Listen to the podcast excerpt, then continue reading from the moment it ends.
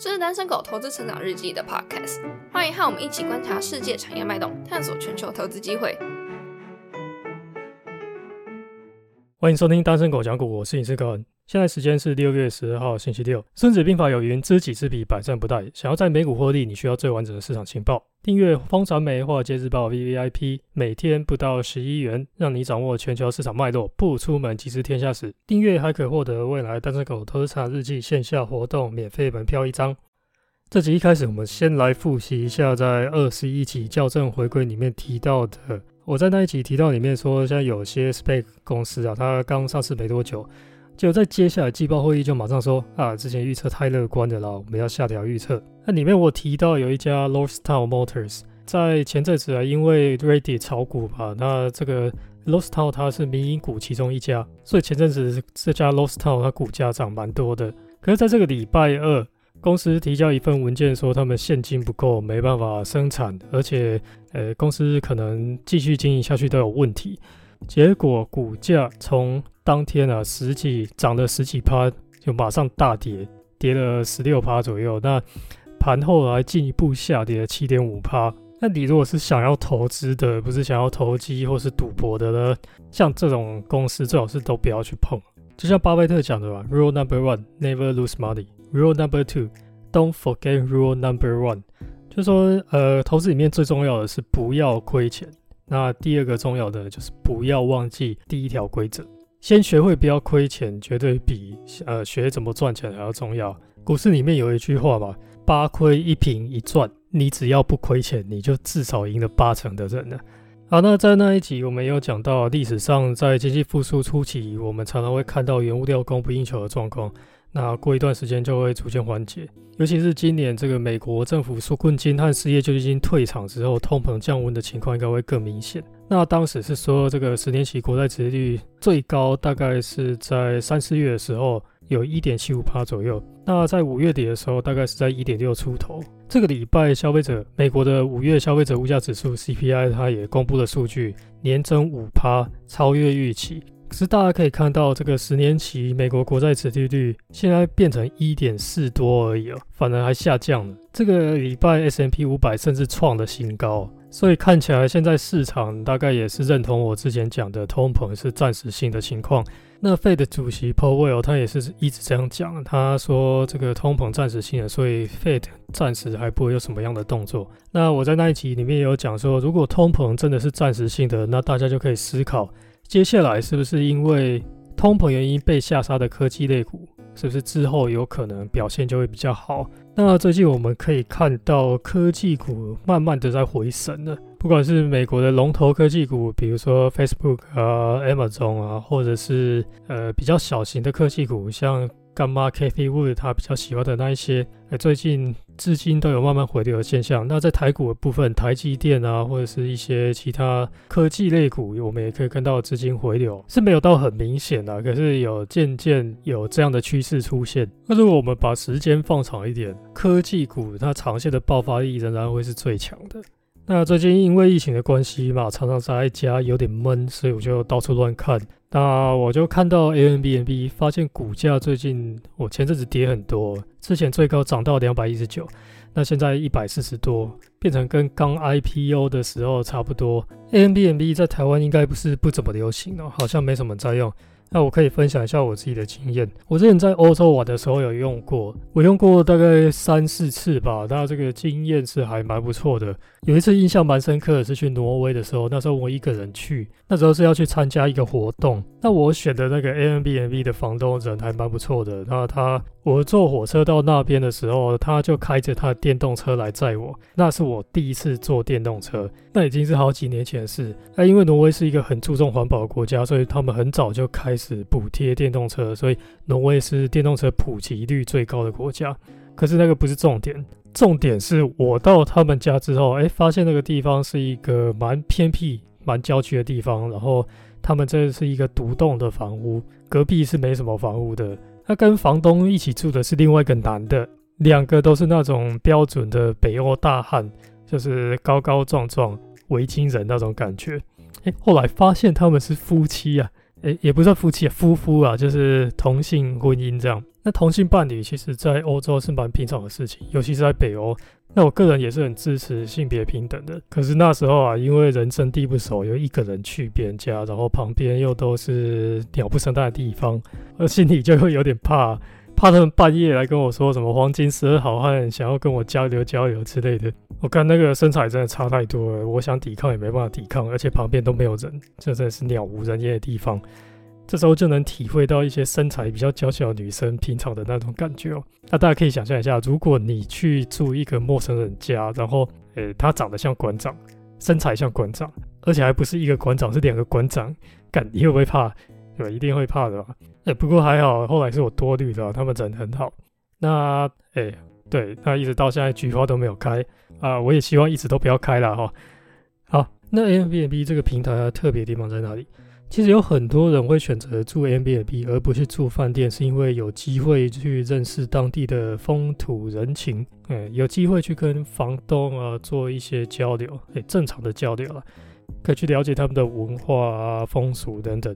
像我去挪威那一次，也是因为我跟房东呃有聊天，所以才更了解了挪威啊，甚至是挪威的一些环保政策等等的。你如果选择住饭店，就不会有这样的机会。那当然也不是每个人都想要跟当地人交流啊，有的人就是出去玩就是爽。那有这个饭店的人员来为我服务，每天来打扫我房间，可能对大部分人就够了。那这就看个人喜好了，每个人想要的不太一样。那还有另外一种是 long stay 的，比如说你想要到德国啊、到法国、到英国，呃，去住个半个月、一个月这种 long stay 的旅游方式，很多人也会选择 A M B N B。因为第一，他想要找长租的话，呃，房东不会正常来讲，房东不会租你这种半个月、一个月的。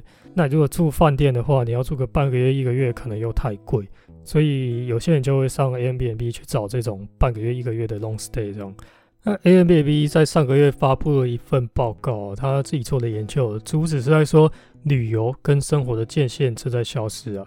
那这份报告提到说，在国外疫情比较严重的地方啊，那些诶，人们呢，因为 work from home 的关系，他的出游反而不再受限于特定的时间跟热门的地点，他反而能在任何时候，甚至冷门的乡下郊区去待更久的天数啊！因为这样的体验比起旅游啊，更像是一种新的生活方式。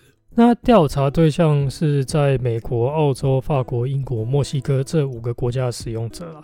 他提到的第一个趋势是说，规划出游主要的三个考量为合理的价格、目的地的安全，再就是对于时间地点的弹性。时间地点的弹性是说，旅游可以不被上班或小孩子寒暑假限制，能说走就走，而且能够待得更久。第二个趋势是说，郊区旅游逐渐热门，不过这个趋势也不是因为疫情才出现的。过去五年，A N B N B 的订房服务就比较普及了嘛，所以降低了用户前往乡村旅行的困难度。那目前这个乡村旅行的部分已经占整体订房天数的百分之二十二。那像一些比较特殊的房型，比如说蒙古屋，它的搜寻次数跟 A N B 登载的房数也都增加了。那在两年的时间里面，成长了三十一趴。第三个趋势是平均订房天数增加。在疫情前，二零一九年 A N B N B 平均订房天数是三点五天，到今年 Q one 的时候，订房平均天数超过四天。那更特别是在二十八天以上的长天数旅游，增加到了总订房天数的百分之二四，而且这群用户中有百分之五十五是同时在工作或读书的，而且这种长天数的订房通常出现在大城市，比如说像纽约啊、西雅图、洛杉矶这些。那这些当然是有四十趴是长天数的订房，所以我们可以看到越来越多人利用 A N B N B 来展开新的生活方式。而不是把它当成单纯的一个旅行的订房平台。像比如说，你本来在戏谷工作，那现在因为可以 work from home 了，那你想体验一些新的生活，你就可以搬到每一周，呃，去住个一个月、两个月这样，可以一直换。那其中有四十四趴的用户对于这种试住的方式，到处试住的方式，然后把它作为日后买房的考量，这种方式呢，它非。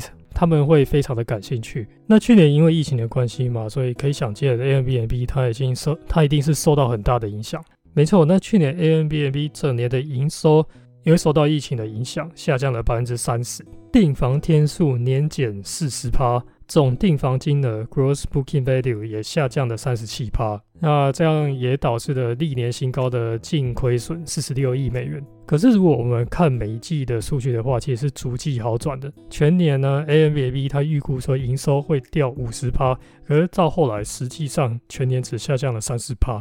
那今年 Q1 呢，营收已经开始正成长，年增五趴，营业现金流也已经转正。虽然说现在国际旅游的部分可能没那么快恢复，尤其是现在有各个不同种的这种变动变种病毒，可是我们可以看到，人们对这种旅行啊，或者是换个地方住住的这种需求还是一直都在的，只是形式会变，可能换成国内的旅游。那你如果对这种订房平台有兴趣的话，你除了 Airbnb 还可以去看 Booking 或者是 Expedia 这两家订房的平台。这两家也都有上市。那这个 Booking 的 Ticker 是 BKNG，Expedia 的 Ticker 是 AXPE。这两家公司的股票都有在前阵子已经创新高了，都已经涨到比疫情前还要高。不过 Airbnb 目前还趴在地上哦，它离高点还有点还有蛮大的距离的。那如果有兴趣的话，就自己再去深入研究。好，最后我们来聊一聊选择权。最近我有一个在科技业工作的朋友跟我说到，他最近在玩选择权。那他觉得说选择权呢是一个可以稳定获得现金流的一个方式。那他说的当然是当选择权的卖方了，买进选择权最多损失的就是权利金，可是收益有可能无限大。那你如果是当选择权卖方呢，他最多就是收权利金，可是呢损失可能会无限大。所以在《反脆弱》这本书里面，他就认为说，你当选择权卖方，那个本质上是脆弱的；你如果当买方呢，是有反脆弱性的。那在实物上，大多数的情况下，选择权卖方的确是可以稳稳的收权利金的。可是只要黑天鹅事件发生的时候，就可能会一系破产。二零一八年的时候，美国有一个选择权的投资经理 James Cordier，他就因为卖天然气的扣，然后没有做对冲保护，结果当时天然气就忽然暴涨，导致他整个破产，公司的账户本金完全亏光。那他还拍短片跟投资人道歉。那在那个影片中啊，他忍不住哽咽到声音颤抖。那他这个投资经理的职业生涯就彻底完蛋了。那大家也不要觉得说不要裸卖就不会有事情哦。不裸卖还是有可能会出事情。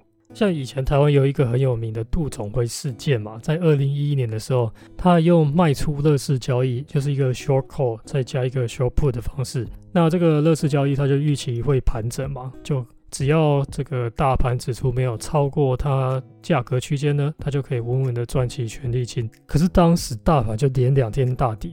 杜总为自己的亏损，再加上期货商他违约的金额，等于在这次股灾中，他总共赔了五点八亿。他赚了很多年，就一赔就全部赔光。那这个就是塔雷伯在他书里面讲的嘛，他就拿火鸡当做比喻。他说这就跟火鸡一样啊，火鸡吃惯了免费食物，也习惯了他的饲主，他就以为可以无忧无虑的生活，结果万万没想到，在感恩节那一天被抓去杀掉。